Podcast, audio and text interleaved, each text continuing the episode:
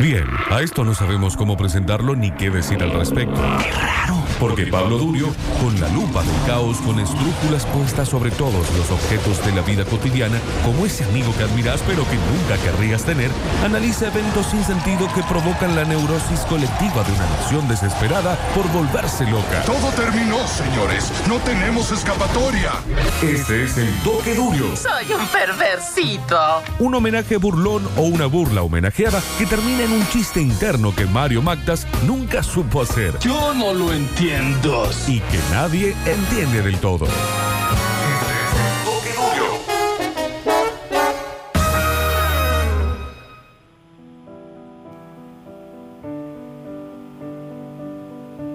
Vamos a hablar de una de las dos películas que trataron de alguna forma la vida del diseñador Yves Saint Laurent. En principio voy a decirle Yves Saint Laurent porque pronunciarlo en el francés verdadero me resulta ridículo, primero porque yo no sé francés y segundo porque forzarlo creo que queda medio bizarro, así que a partir de ahora le diré Yves Saint Laurent en toda la columna. Y esto está, mm, o al menos lo pensé, a propósito de algo que me, que me, que me sucedió a mí, básicamente, pero que creo que sirve para extrapolarlo a otras cosas, que es cuánto hay de la vida cotidiana que eh, prejuzgamos como tonto, como frívolo, como algo superficial, como algo que no merece nuestra atención, que no merece, no sé, el más mínimo pensamiento. ¿Cuánto hay de esos prejuicios dando vueltas a la hora de hablar de algunas cosas muy específicas? Por ejemplo, lo que vamos a hablar del día de hoy es eh, de la moda, así como, como suena, y lo que a mí me pasó es lo siguiente, yo pensaba que de moda eran tres bobos diciendo esta temporada se usa, no sé, el púrpura, una cosa así, ¿se entiende? Yo pensaba que de moda eran esos programas a veces bizarros y casi siempre discriminadores de la tele de aire. Yo pensaba que la moda eran los desfiles de Giordano y los escándalos entre sus modelos. Bueno, más allá de esa visión de la moda, hay otra visión de la moda que me resultó a mí muy interesante y por eso la traje para compartirla con ustedes, que es la moda pensada desde eh, la sociología, nada más eh, y nada menos. Ese es el, primer apartado que tengo que hacer, esto es, yo desconozco casi todo de moda, lo, que aprendí lo aprendí para hacer esta columna y, y más adelante veremos qué sucede, digamos, pero y la segunda, el segundo apartado es, es un formato de la moda o una visión de la moda, la que yo voy a dar ahora, que corresponde más bien a la moda del siglo XX y no a la moda del siglo XXI. ¿Por qué? Porque así como todas las corrientes de pensamiento se van actualizando constantemente, yo no estoy actualizado sobre la corriente del pensamiento de la moda, es decir, todo lo que voy a decir se adapta quizás a ese cruce de fronteras entre lo que fue Yves Saint Laurent a propósito de sus eh, películas biográficas y lo que dejó en términos de cómo se construye la moda y para qué sirve esa construcción de la moda, en contraposición a lo que sucede ahora en esa industria que es y que tiene que ver en realidad más con cuántos recursos del planeta utiliza la moda para eh, lograr su industrialización, cuáles son los estándares de belleza que la moda nos ha impuesto, digo, no la moda solamente como eje del mal, más allá que la moda ha sido una gran propulsora y una gran industria espantosa de eh, los cuerpos perfectos, de la industria farmacéutica, de lo que tiene que ver con las cirugías quirúrgicas, de las enfermedades alimenticias y de esa idea que tenemos todos que tenemos que ser flacos, altos y divinos, la moda ha aportado, por supuesto, todo lo que podía aportar en términos de esa, mm, esa imagen, esa, esa normatividad, pero por supuesto que lo han hecho también en la entrada del cine, la entrada del espectáculo en general, en las políticas públicas, bueno, es un conjunto de cosas. En el medio de todo eso, y para hacer un contexto de eh, hacia dónde estamos yendo con esta película de Yves Saint vamos a tener que charlar necesariamente de una cuestión muy chiquita, que espero sea clara, porque voy a intentar hacerlo, ponerlo mejor de mí, que es en la etapa preindustrial, las personas eran o sea, había un ser que representaba lo que era y no mucho más que eso.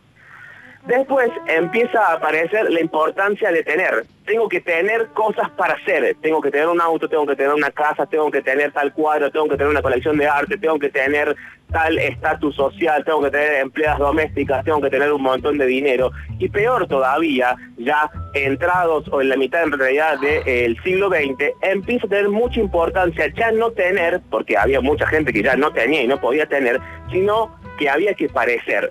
Esta frase de eh, nuestras abuelas de eh, lo importante no es ser sino parecer, bueno, viene a propósito de esto, porque la cultura visual hoy la que rige nuestras vidas a través de las redes sociales, de Instagram y que todo el tiempo estamos pareciendo cosas, bueno, esta cultura arranca, quizás la moda pone de su parte también para que arranque en la mitad del siglo XX. Insisto con esto, había que parecer joven, había que ser joven o había que parecer joven, había que tener plata o había que aparentar que uno tenía plata. Y al mismo tiempo empiezan a aparecer todas estas cosas medio de autoayuda, medio de coaching, medios empresariales, una cosa así, una galanzada astronómica por supuesto, que para mí el, ejemplo más claro eran esos, todos esos libros que se editaron no hace tanto, a decir verdad, que tenían consejos como toma sol en invierno para parecer bronceado y así dar el, el aspecto que venís de vacaciones en Europa. Bueno, todas esas cosas, la industria de lo que había que parecer y de la cantidad de cosas que se editaron y se dijeron en ese momento, todo eso arranca también con eh, la moda. Pero vamos a la película del día de hoy, metámonos en, la trama. Tenemos un Yves Saint eh, chiquito, eh, por supuesto que sufría lo que hoy conocemos como bullying en la escuela, un pibe tímido, un pibe, mm, si querés, amanerado, un pibe más bien callado, un pibe con la voz suavecita, un pibe que era torturado por sus compañeros de colegio, por supuesto, y que eh, al mismo tiempo tiene en la casa algo muy parecido a lo que habíamos charlado a propósito de la película Llámame por tu nombre, que es estas familias más bien clase alta, más bien lo que en esa época eran burguesas, más bien acomodadas, no solamente en términos de dinero, sino también de eh, objetos de arte, de estéticas, de eh, consumos de mm, bienes culturales. Entonces en la casa era apoyado a pesar de estas cosas que públicamente estaban mal, digo, ser tímido, ser amanerado, ser tener la voz suavecita, no ser lo suficientemente hombre, y en última instancia, como Yves Saint Laurent, ser gay. Bueno, todas estas cosas dentro de la casa eran un refugio, fuera de la casa eran un horror de multitudes. Pero eh, a pesar de eso, lo que va a primar es el talento de Saint Laurent, que empieza a dibujar en su casa o recorta revistas, qué sé yo, y empieza a armar modelos de ropa femenina. Finalmente, a través de una serie de circunstancias de su vida, que no voy a narrar porque si no se hace eterno, termina siendo contratado por Christian Dior, por la casa Dior arranca como uno de los ayudantes y luego termina siendo quien lo sucede a Dior cuando Christian Dior finalmente muere. Lo que vamos a escuchar y el primer audio de la columna de hoy tiene que ver con esto, la postura de la madre, que es sí, yo lo apoyo, me parece bien que termine trabajando con Dior, sí, eh, nació así porque mira cómo me he visto yo que también soy elegante, qué sé yo, y después el audio va a ir a un Christian Dior diciéndole, preguntándole cómo le va a hacer la cintura a un vestido que no tiene mm, cierto corte, y eh, le prueba un nuevo modelo, un nuevo diseño a una mm, a una modelo que estaba ahí y la modelo dice sí me queda perfecto y ahí es cuando en la peli Dior dice ya está, este es mi heredero. Han quemado la granja y las viñas. Dos hectáreas. ¿En qué pueblo?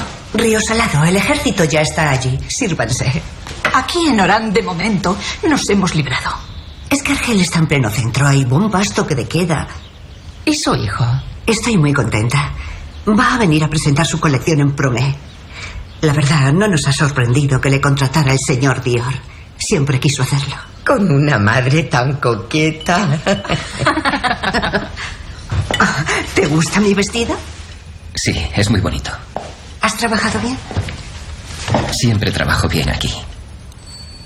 ¿Será que tú me inspiras? Michelle, sigue en la mesa. Pero ya he terminado. ¿Has visto a tus amigos? Voy a hacer el traje de novia de Simón. Estoy diseñándolo. ¿Con quién se casa? Con el hijo de un colono en Mascara. ¿No vivirán allí con todo lo que está pasando? No, no, no. Han alquilado un piso en la avenida Louvet. Es lo más prudente.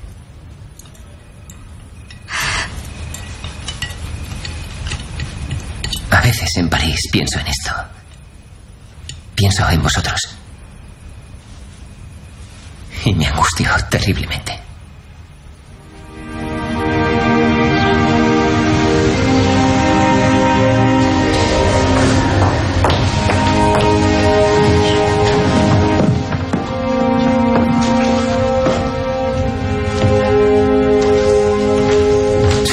Señor Matías Alnogan. Buenos días, señor Dior. Hola. Hola, Victoria. No sé cómo piensa ajustar la talla sin ceñir la cintura antes. Si me permite.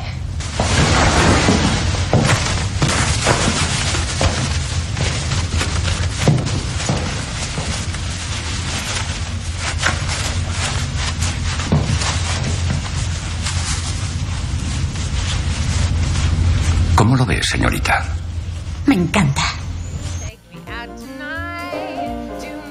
Bueno, ahí escuchaban esto mismo, ¿no? Primero la madre diciendo que está muy orgullosa de su hijo, después esa cena familiar donde le preguntan cómo van las cosas y él habla de diseñar vestidos y habla con sus maneras y después eh, el audio de Christian Dior diciéndole, bueno, ¿qué hacemos con este vestido y la cintura? Y él lo que hace es romper una tela y atársela como eh, debajo del busto y ahí, ahí para marcarle la cintura al modelo que dice me encanta este diseño y finalmente llega a ser eso, el segundo de Christian Dior y cuando Dior muere el Yves Saint Laurent se queda a cargo de la firma. Hasta que sucede lo siguiente que es básicamente es llamado a la guerra. Imagínense, no hace falta que ni lo explique, a Yves Saint Laurent en el medio de la guerra no, era posible bajo ningún punto de vista. Lo deprimen las burlas, no solamente de eh, los compañeros soldados, sino que además lo deprime lo que era la crítica constante de la prensa. Esto es, hay un montón de jóvenes yendo a morir, ¿por qué Yves Saint Laurent no va tan bien? Eso era lo que se preguntaba la prensa, básicamente. En el medio, él conoce a Pierre Berger, Pierre Berger, quien va a ser su compañero de toda la vida, su novio de toda la vida, de hecho, bueno, de, de toda la vida literal, Yves Saint muere en el 2008 eh, y todavía Pierre Berger era quien estaba al lado de él. Entonces, termina esto en una crisis nerviosa, Yves Saint era nervioso, era depresivo, termina siendo adicto también a los calmantes después de esta muy pequeñísima experiencia de la guerra. Él creo que no ni siquiera llega a estar en la guerra, pero toda la situación de la prensa, el acoso, el reclutamiento, etcétera, termina de hecho internado en un eh, neuropsiquiátrico y quien va a visitarlo todo, durante todo ese tiempo es eh, Pierre Berger. Para ir al segundo audio del día de hoy solamente resta aclarar eh, lo siguiente, lo que van a escuchar es este, este brote de nervios, digamos, este arranque de carácter nervioso de Yves Saint Laurent en una de las pruebas de sus vestidos. Luego Pierre Berger dice, bueno, salgan todos, déjennos hablar solo. Ahí Yves le dice, me acaban de reclutar para la guerra. Y luego lo que escuchan es eh, a él bajando las escaleras de eh, la casa Dior y toda la prensa acosándolo en, es- en este sentido. Hermano, hay un montón de gente joven muriendo en la guerra y vos estás acá diseñando vestidos. Que vuelvo a insistir con esto, cae en ese lugar común en el que hasta este momento que se lo estoy diciendo a ustedes, yo también caía, digamos, entender la moda como algo solamente superficial o como algo solamente frívolo. Eve, ¿sabes que Carl es el nuevo director artístico de Pato? Dale un beso de mi parte. No vamos a bailar, te echo de menos. Y Roger está que no para. Eve debe terminar Londres. Recuerde que la oficina de prensa tiene que hablar con usted. ¿Qué es lo que quieren ahora? Les encantaría reunirse con usted. ¿Por qué les has dicho que estaba aquí? Igualmente puede atenderle, señor San Logan. Dejad de agobiarme, tengo mucho trabajo. Dejadme tranquilo. Dejadme. No te va, este vestido no te va. ¿Nos pueden dejar un momento, por favor? He dicho que nos dejen. Usted también. De acuerdo, Por señor. favor. Siento que tengo que terminarlo. Eve, ¿qué pasa? Eve, Estoy dibujando. Dibujo. Dibujo para no oír. Tengo que aguantar. no oír el qué. Los gritos, el silencio. Es igual. Siempre he sido igual desde el principio. Siempre he sido igual. Cálmate. Hay que resistir. estoy aquí.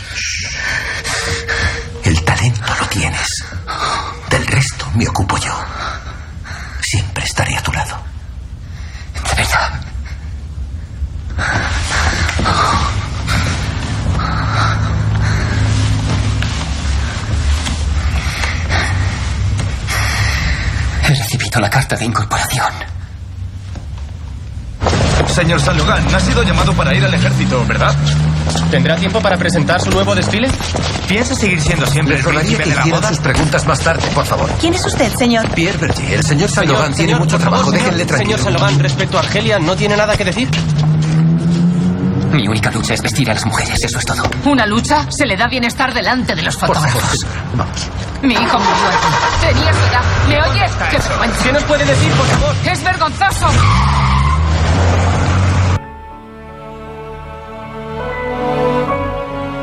Bueno, ahí teníamos un poco esto, ¿no? Cómo hay por fuera de eh, la industria de la moda un paradigma cultural que empuja necesariamente a todos los jóvenes a participar de la guerra, imbuidos en el nacionalismo, imbuidos en eh, los entramados económicos de la época, pero había que ir a la guerra y había gente que iba muy decidida a la guerra. Digo, uno lo ve desde acá, desde, desde la actualidad, parece extraño, pero realmente se alistaban creyendo que era una buena decisión, que había que defender la nación, la patria, etcétera, y que era necesariamente lo que había que hacer y que si uno no lo hacía era un cobarde. Desde ahí se lo juzga a eh, Yves. Pero sucede otra cosa en paralelo, que es cuáles son los aportes o algunos de los aportes de Yves en términos de la moda como un elemento cultural que puede dar otro mensaje. Por supuesto, como se lo decía antes, es un mensaje que no es tolerante, es un mensaje que es autoritario como lo es la moda, digo, es un mensaje que está bueno por cómo lo desarrolla, pero al mismo tiempo que eh, establece que la belleza es alguien hiper flaco y alto, bueno, todas las cosas que dije antes. Pero en términos de las cosas buenas, algunas de las cosas que podemos eh, nombrar en este momento, es que, por ejemplo, cuando él vuelve de este neuropsiquiátrico, empieza a diseñar las cosas por las cuales va a ser reconocido públicamente. Quizá la más importante de ellas es que él empieza a correr, él y otros diseñadores, pero estamos hablando de Yves Saint Laurent, empieza a correr lo que en ese momento era la diferencia de género, eh, estoy hablando de en los 60, no, no de 2020. En los 60 empieza a correr esta diferencia, por ejemplo, agarra la gabardina de los soldados de la Primera Guerra, una prenda de la guerra y una prenda hipermasculina, y la vuelve una prenda eh, femenina. Agarra los smoking, los smoking eran eh, lo que usaban los señores en la sala de fumadores, se llaman smoking porque eh, los señores fumando se llamaban smokers, entonces eran prendas hiper cerradas que tenían cosas muy específicas para no llenarte de olor a. Bueno, adapta esta prenda hiper masculina para eh, hacerla parte de la mujer, agarra las chaquetas de los cazadores eh, del Sahara, del desierto y también las vuelve femeninas. Digo, empieza a jugar con lo que hoy conocemos como eh, prendas sin género. Bueno, Yves Saint en los 60 es quien empieza a instaurar esta idea de que eh, ni, la sexualidad ni la identidad tiene que ver con la genitalidad de una persona. Fuera de eso, hay problemas públicos. El hipismo de los 60, eh, el mayo francés en el 68, e Yves Saint Laurent va a apoyar todos esos movimientos y de hecho va a diseñar ropa basada en esos movimientos. Tanto es así que eh, la firma Christian Dior aprovecha su crisis nerviosa para echarlo como representante de la firma, pero en realidad lo echa porque era demasiado rebelde, hoy diríamos, no sé, era demasiado de izquierda, pero era eso, era alguien que quería disolver ciertas barreras que para la época no eran disolubles, eran tajantes y había que respetar que el hombre se vestía como nene y la mujer se vestía como nena y no había forma posible de cruzar esa barrera. Lo echan de la firma, Pierre Berger, su novio, su compañero, etcétera, le dice, bueno, armemos una firma propia, armemos un salón de alta costura con tu nombre, ahí nace el logo que todos conocemos de Yves Saint Laurent, que es la Y la L atravesada por la S, todo en forma vertical, pero ¿qué pasa? No había plata, la verdad que no había inversores, empiezan a perder muchísimo dinero, no pueden sostener el nivel de vida que llevan, hasta que Pierre Berger dice en un momento, bueno, le hagamos un juicio a Christian Dior, no a Christian Dior, porque él se había muerto, a la firma Christian Dior, por echarte de buenas a primeras por una crisis nerviosa. Le hacen el juicio, el juicio finalmente lo gana, pero lo que van a escuchar a continuación es ese periodo intermedio. Yves Saint Laurent otra vez enojadísimo, quejándose, encima se le cae el pelo porque está tomando pastillas y entre las pastillas y el estrés tiene un principio de eh, alopecia y también lo segundo que van a escuchar es que viene el abogado y le dice ganamos, no ganamos, creo que eran 700 mil dólares, una cosa así, ganamos 680 mil. No podemos continuar. No tenemos margen. Además, es el menos caro. 20 y sacas. No sé qué hacer. ¿Y si... 21, ¿Qué? he ganado. Pierre, Dime, ¿qué? Pierre, mira esto. Decían que se pararía, ¿eh? Son los efectos secundarios del tratamiento. Ya te lo dijeron. Pero qué tonterías dices, mira. Un mechón. Pierdo mechones de pelo, te burlas de mí. ¿Te suele hablar así? Como nadie quiere invertir en ti desde Valdegras, te empeñas en fastidiarme con tus problemas capilares. No, el problema es que no has encontrado a nadie para invertir. Ese es el problema. Parecen dos putas en Hamburgo. No, por favor, Carl, ya es bastante difícil. Discúlpanos, Roger. ¿Y si te vienes conmigo a Nueva York? ¿Qué quieres que haga yo allí? ¿Calzoncillos? ¿Y por qué no? En el punto en el que estoy. ¿Y este dibujo? ¿Es curioso? Sí, Carl, es muy curioso. Es para el espectáculo de Sissi Jammer. Un jersey masculino grueso y medias negras. Genial. ¿Y por qué soy el último en enterarme? Pues porque nunca te interesa nada. Es que yo trabajo, señora. Tienes mucha suerte. Genial. ¿Qué pasa? Que hemos ganado. Esa es la buena noticia. ¿Y la mala? No hemos conseguido los 700.000. Solo 680.000. Habría que hacer un pequeño recorrido muy rápido de eh, la moda. Lo que yo estoy haciendo es tomar palabras y conceptos de eh, Saulkin. Saulkin es eh, Susana Saulkin, una socióloga argentina que es especialista en la sociología de la moda, nada más y nada menos.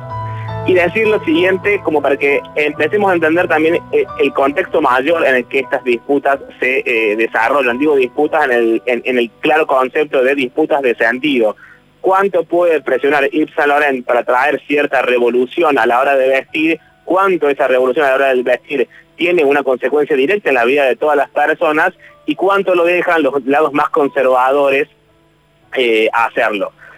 Pero les decía entonces el recorrido de la moda. Siglo XIV, distintivo social de la nobleza. A partir de la revolución industrial entra en escena la clase trabajadora y se replantean las reglas del juego. Tenemos la moda eh, de alta costura para la gente que tiene dinero y luego la producción industrial que viene de la mano de la presión del jean, que lo hace Levi Strauss obviamente, y que instala esta producción seriada y masiva para vender a la clase trabajadora.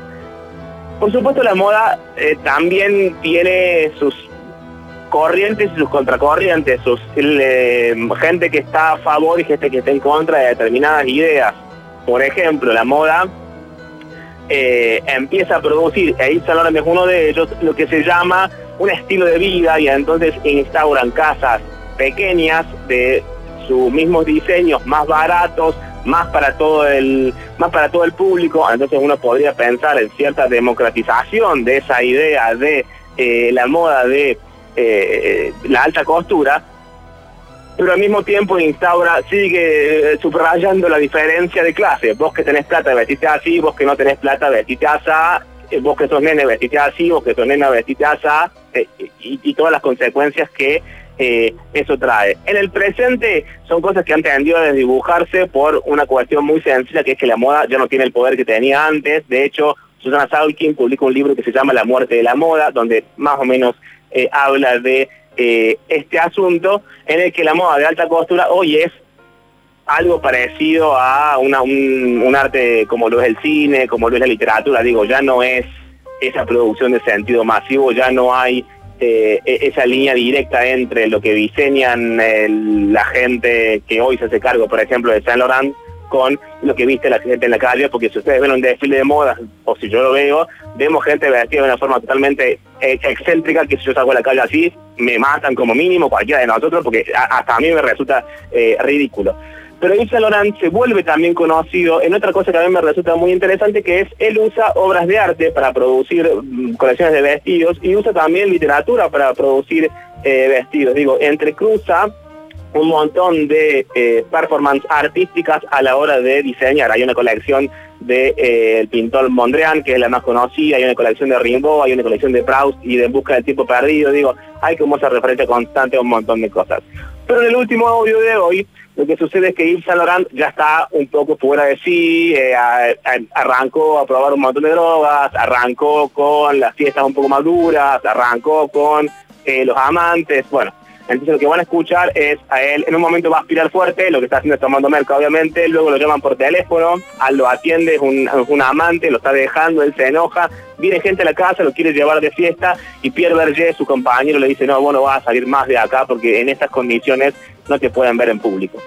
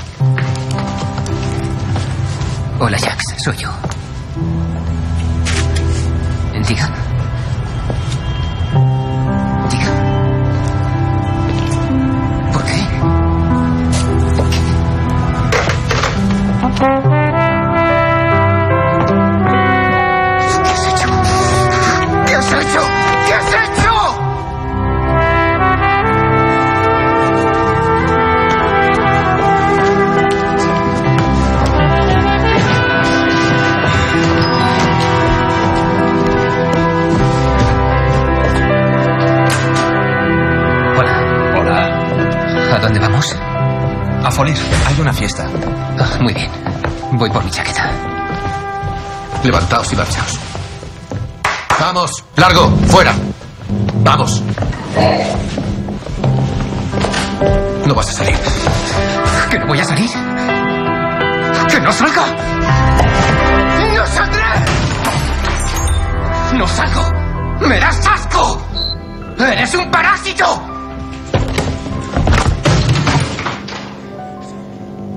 ¡Eres repugnante!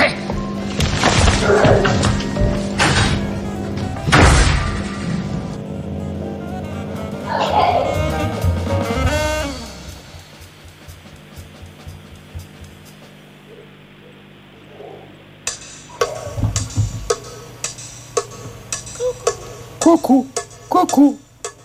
Pablo está. Acá estoy, acá estoy, acá estoy, perdón, no, no estaba escuchando el audio.